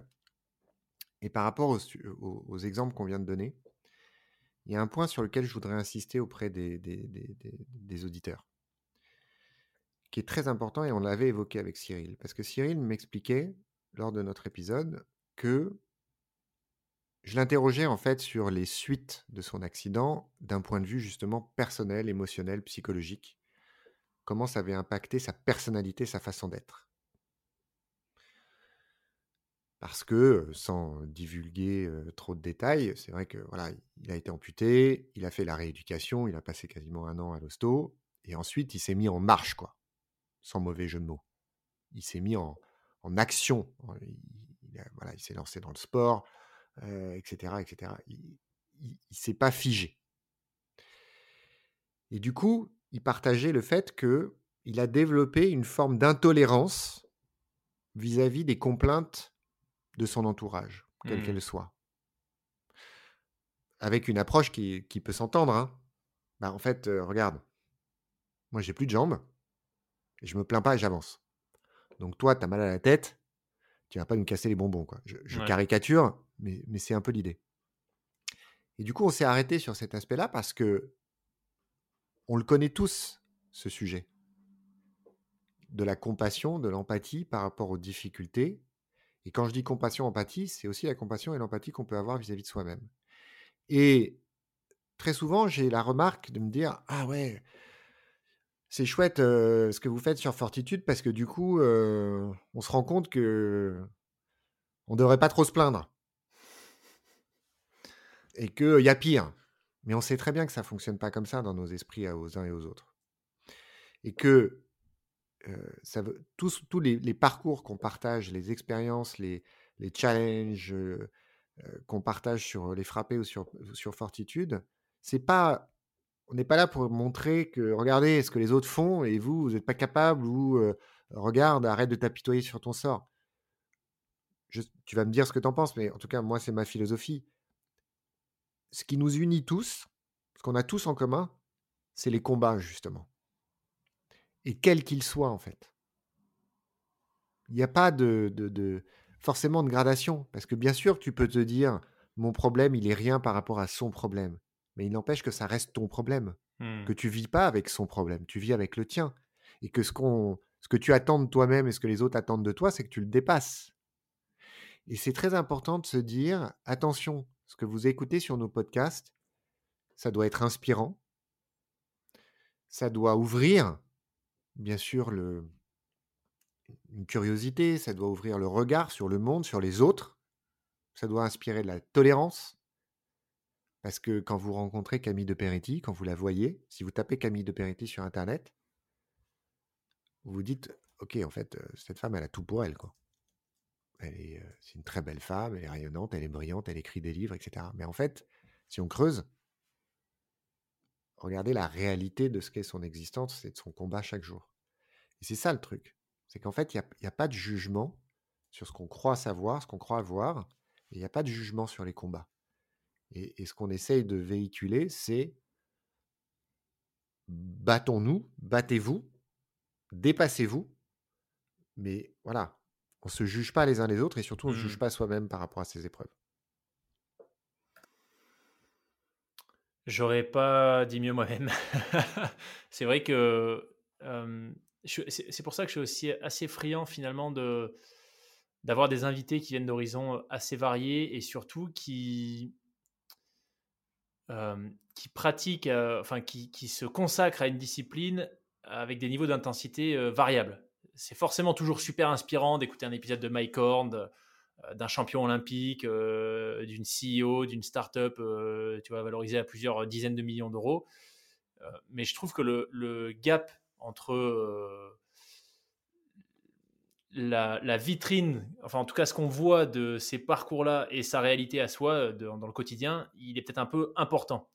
Alors que quand tu as, euh, tu vois, par exemple, moi euh, je donne souvent l'exemple d'un épisode que j'ai fait avec une, une, bah, une femme avocate d'ailleurs, qui s'est mise au trail et qui est en train de, de, doucement se diriger vers de l'ultra trail. Et donc elle expliquait comment, à la quarantaine passée, bah, elle a osé partir courir dans la forêt derrière chez elle pour la, pour la première fois de nuit. Bon, bah ça, pour moi, tu vois, c'est juste génial parce que là, finalement, c'est un exemple de quelqu'un, on va dire, qui, qui, a, qui, a une vie peut-être plus proche de celle de la majorité des gens, c'est-à-dire qui n'a pas. qui n'est pas sportif de haut niveau, qui n'est pas tu vois, aventurière professionnelle reconnue, qui, mais qui, à son niveau, avec ce qu'elle peut faire, bah, trouve les ressources et les moyens de se dépasser et de faire des choses qu'elle n'a jamais fait euh, alors qu'elle a plus de 40 ans et que, euh, et que potentiellement, euh, voilà, quelqu'un qui fait de l'ultra trail depuis longtemps pourrait dire mais courir de nuit dans une forêt derrière chez soi, soit. Et, alors, tu vois. Et pourtant, pour cette femme, bah, voilà, c'était déjà c'était son dépassement à elle.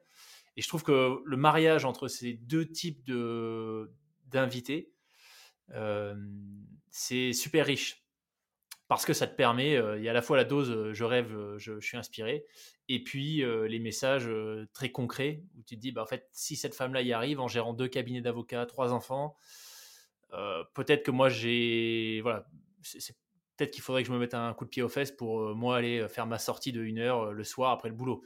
Je suis peut-être pas si fatigué que ça, il y a peut-être pas tant d'excuses valables que ce que je me l'imagine. Mmh. C'est vrai. L'épisode qui t'a le plus. Ah.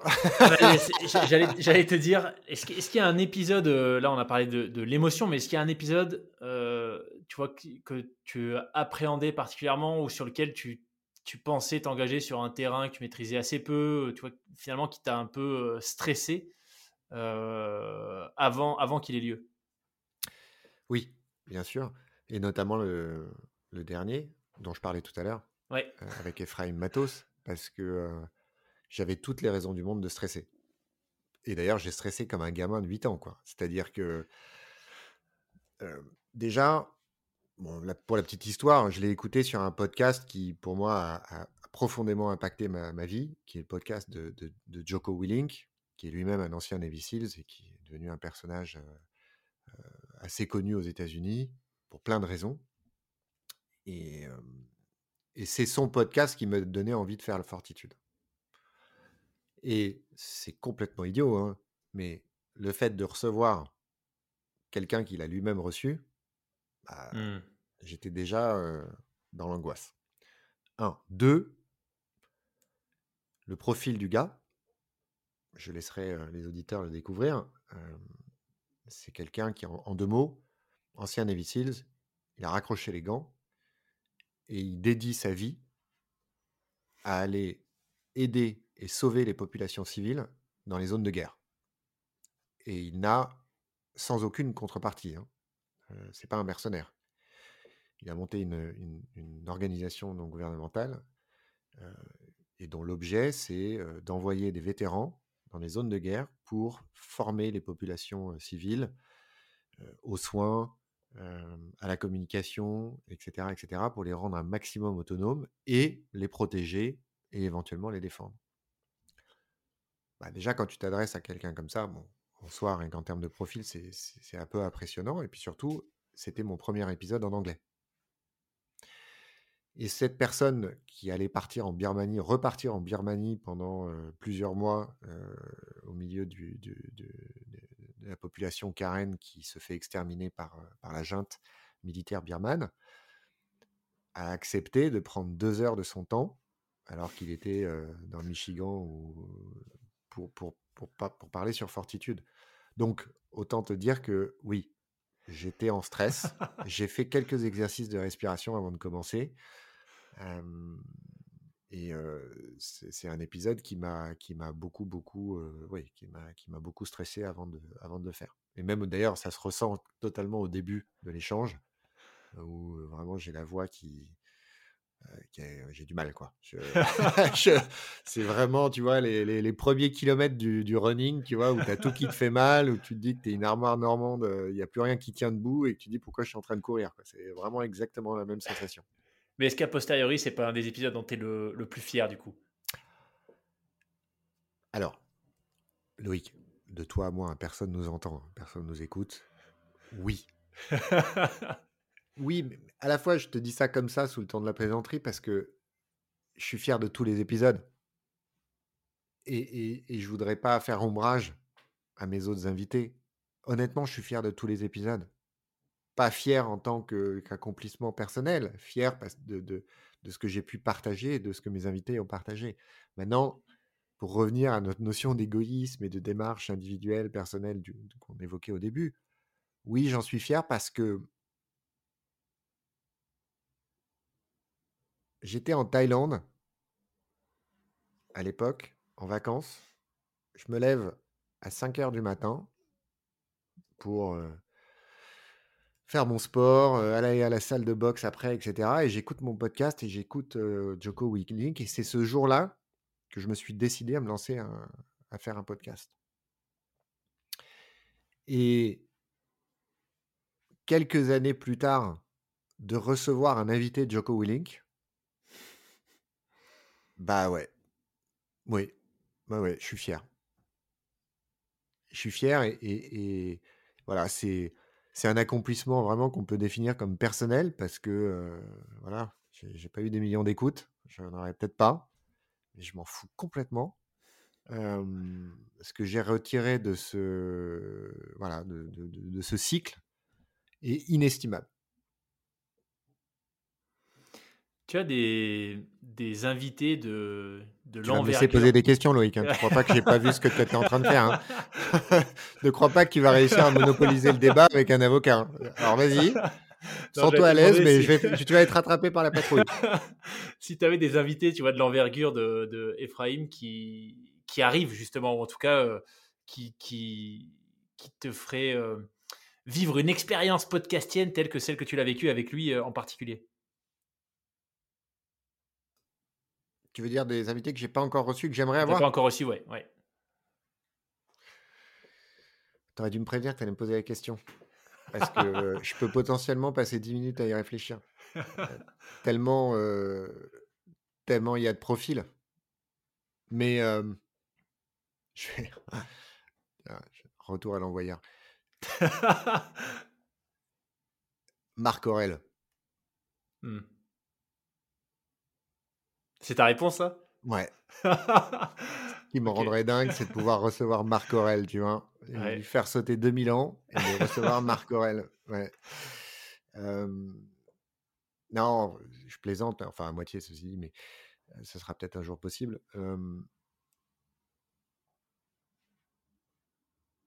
c'est le ah, fait de ne pas savoir. Mmh. C'est le fait de ne pas pouvoir justement te répondre et te dire, tiens, il y a ce profil-là, ce serait dingue que je puisse le recevoir. c'est cette personne qui peut être anonyme, qui va, quand je vais appuyer sur le bouton stop de l'enregistrement, me faire ressentir voilà, le, juste la richesse. ça, ça, veut paraître totalement hippie, slash complètement béni oui oui ce que je veux dire, mais la richesse de, de, de, l'humanité, notre humanité. C'est ces combats de l'ombre, c'est ces profils qu'on ne connaît pas, dont je ne peux pas te donner le nom aujourd'hui, qui sont là, que je vais rencontrer, sur qui je vais tomber et que je vais pouvoir partager. Voilà. C'est une réponse un peu un peu à côté par rapport à ce que l'objectif de ta question, mais, mais c'est sincère, c'est vraiment ça. Mmh. Bon, maintenant, mon cher Loïc, l'épisode qui t'a plus stressé, s'il te plaît. ah bah clairement, moi c'était celui de Mike Horn. parce que pour le coup, là, c'était un peu. Tu sais, des fois, quand tu te lances dans un projet, tu, tu, te, tu te, fixes un objectif qui paraît complètement dingue, mais en te disant, bon, si j'arrive déjà à me rapprocher de 10% de ça, ce sera incroyable. Bah, moi, c'était d'avoir un jour Mike Horn. Euh, voilà. Euh, alors, je suis pas.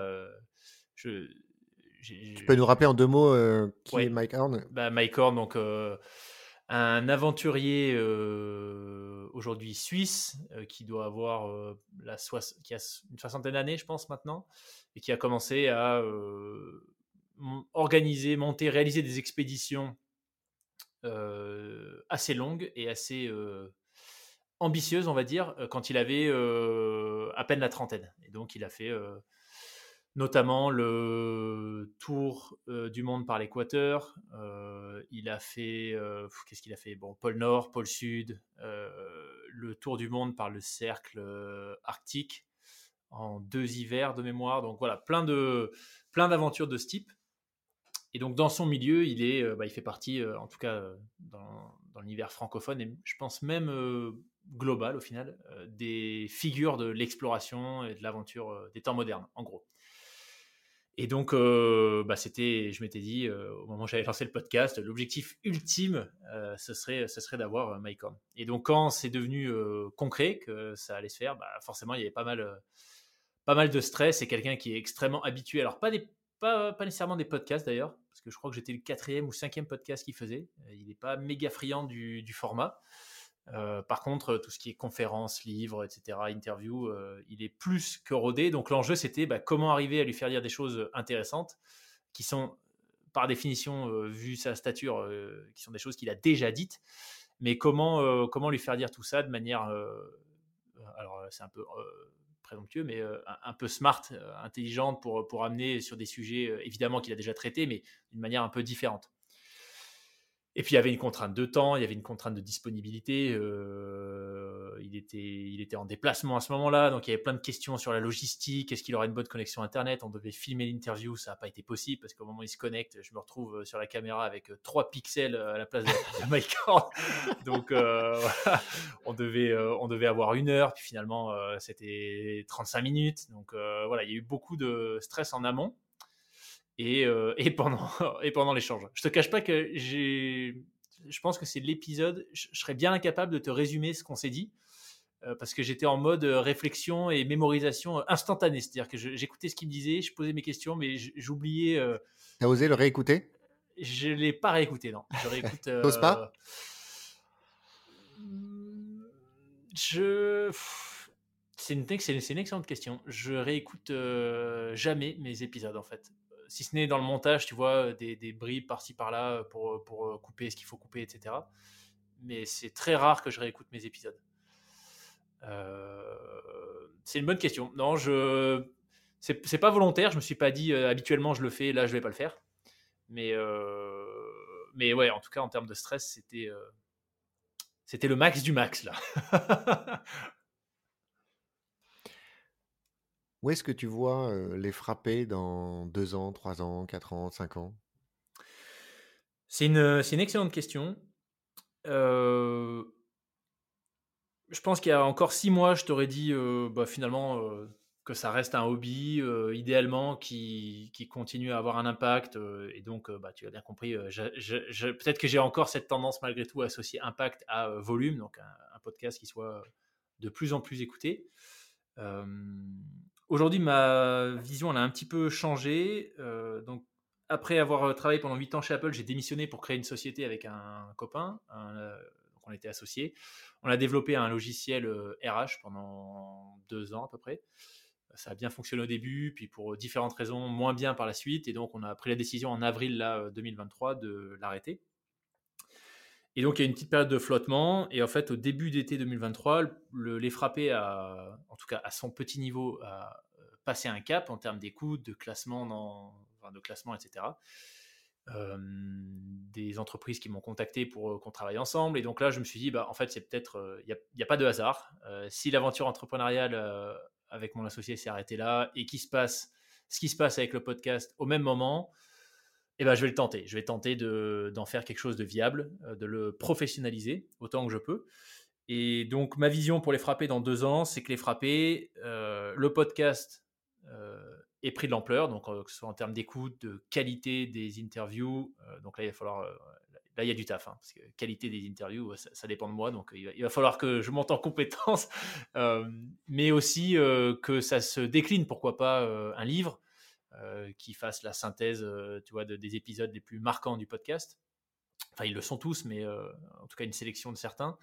une newsletter, bref, que finalement, j'aime bien cette image, tu vois, de d'elle qui se déploie. C'est-à-dire qu'on part d'un podcast qui, qui j'espère, continuera de, de se développer, mais qu'il y aura d'autres choses à côté. Et, et l'objectif, en fait, c'est de, de proposer du contenu, plus seulement audio, euh, qui soit déclencheur de changement chez celles et ceux qui le consomment, en gros. You've got a plan. c'est le plan. On va voir, euh, on va voir ce que ça donne. Fortitude d'ailleurs, l'objectif c'est c'est quoi? C'est est-ce que ça prendrait euh, est-ce que ça, ça, prendrait de l'ampleur? Ça deviendrait ton activité principale ou l'amour des plaidoiries fera que ça restera un hobby? Alors, je vais être très honnête dans ma réponse. Je ne vois pas Fortitude devenir mon activité principale. Ok. pour plein de raisons. Mais j'aimerais dans un monde idéal, mais en fait, j'aimerais pas totalement. Pourquoi? Parce que je suis vraiment l'archétype du gars qui aime faire plein de choses différentes. Et donc, voilà, j'ai bientôt 44 ans. Aujourd'hui, j'ai compris cet aspect de ma personnalité. J'aime bien être multitâche. alors c'est vrai que mon maître à penser, qui est Sénèque, disait quand on est partout, on est nulle part. Mais je pense que là-dessus, il disait une connerie. Ah non, il disait pas une connerie, mais il le disait dans, une certaine mesure. Mais c'est vrai qu'aujourd'hui, mon équilibre résulte de la multiplicité de mes activités et de mes, voilà, de mes centres d'intérêt. Et donc, le schéma dans lequel je ne ferai plus que fortitude, même s'il pourrait y avoir plein d'aspects hyper excitants et intéressants par, de, vivre comme ça, à terme, je pense, ne m'épanouirait pas. Mmh. Et notamment parce que j'ai une personnalité assez combative. J'aime beaucoup le combat. j'aime d'une certaine manière, en tout cas, je suis à l'aise dans le conflit. Et ce qui explique le choix de mon métier, ce qui explique aussi le choix des sports que je pratique depuis, depuis toujours. Et fortitude, c'est pas ça. Alors certes, fortitude, c'est l'adversité. Il y, a, un engagement, il y a une opposition, que ce soit vis-à-vis de soi-même, vis-à-vis des autres, etc. Mais je, je, suis bien évidemment pas en conflit avec mes invités, je suis pas en opposition avec eux, je suis pas en opposition avec mon audience, etc. Et donc, je pense qu'il y a une partie de moi qui serait, euh, euh, voilà, qui, qui, serait pas satisfaite. Donc, je, je, ne me vois pas comme ça. Pour autant, je vais pas faire l'hypocrite qui va dire ouais non mais t'inquiète, c'est un hobby. Moi, fortitude dans deux ans, je m'en fous. c'est pas les écoutes qui comptent. Bien sûr que ça compte quand tu fais quelque chose dans ta vie, tu as, envie que ça fonctionne, tu as envie qu'il y ait du succès, tu as envie qu'on parle de toi, tu as envie que le plus grand nombre t'écoute. On va pas se raconter n'importe quoi. Donc, c'est vrai que j'aimerais, d'ici deux ans, avoir, être un peu installé. Mmh. que Fortitude soit une référence. c'est plus une histoire de, de de valeur du contenu, finalement, que de forcément de volume d'audience et autres, même si c'est pas bien évidemment décorrélé, mais que ça soit une référence. Et que, voilà, tu vois, un jour, dans la presse, il y a un article qui parle de résilience, qui parle de, de combat personnel et qui disent, bah, du coup, sur cette thématique, n'hésitez pas à écouter Fortitude. Voilà, mon objectif, il est là. J'aimerais que Fortitude, ce soit un, point d'ancrage, un point de référence pour des gens qui, voilà, qui mènent des combats et, qui ont besoin de se reposer sur des partages d'expériences, de valeurs.